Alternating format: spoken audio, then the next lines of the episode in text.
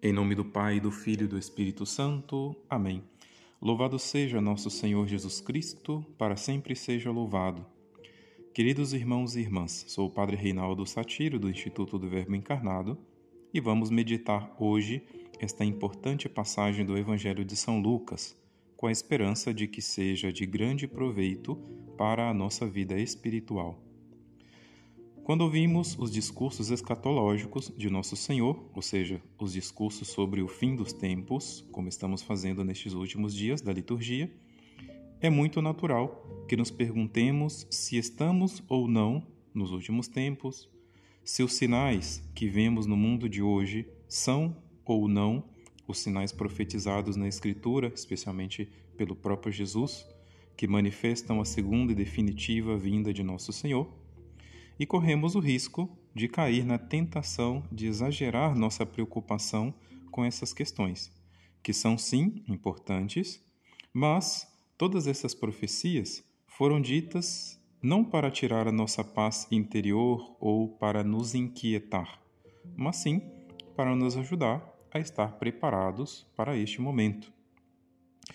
Nunca podemos nos esquecer de que tudo o que foi profetizado e ensinado na Sagrada Escritura a este respeito tem como o principal objetivo exortar os cristãos à conversão e à vigilância, o que nos dá a entender que, mais do que olhar para os sinais exteriores dessa segunda e definitiva vinda de Nosso Senhor e tentar interpretá-los, devemos olhar e nos ocupar dos sinais interiores da presença de Jesus em nossa vida.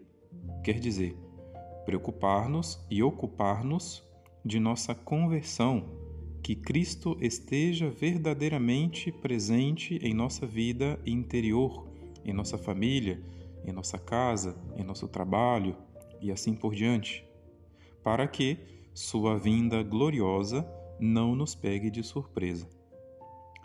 São Bernardo, em um de seus sermões, fala muito bem a respeito desses sinais interiores dos quais devemos prestar atenção. Diz o santo: Me perguntarão, já que os sinais de sua vinda são misteriosos, como posso saber que Cristo está presente? Ele é vivo e eficaz. Apenas chega à minha alma a desperta de seu sono. Vivifica, excitado e enternecido o meu coração, que estava adormecido e duro como, como uma pedra.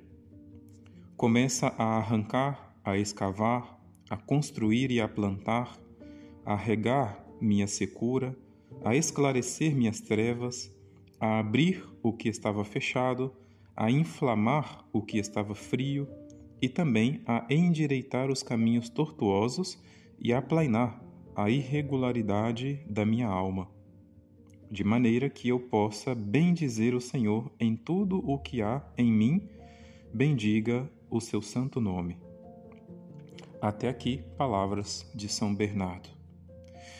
Se em nossa vida interior percebemos todos, ou ao menos alguns, destes movimentos de conversão, dos quais fala o santo, que manifestam a presença de Cristo em nossa alma, em nossa vida, não precisamos preocupar-nos com a sua vinda, com a sua segunda vinda, porque seja como for, ou seja, quando for, estaremos preparados.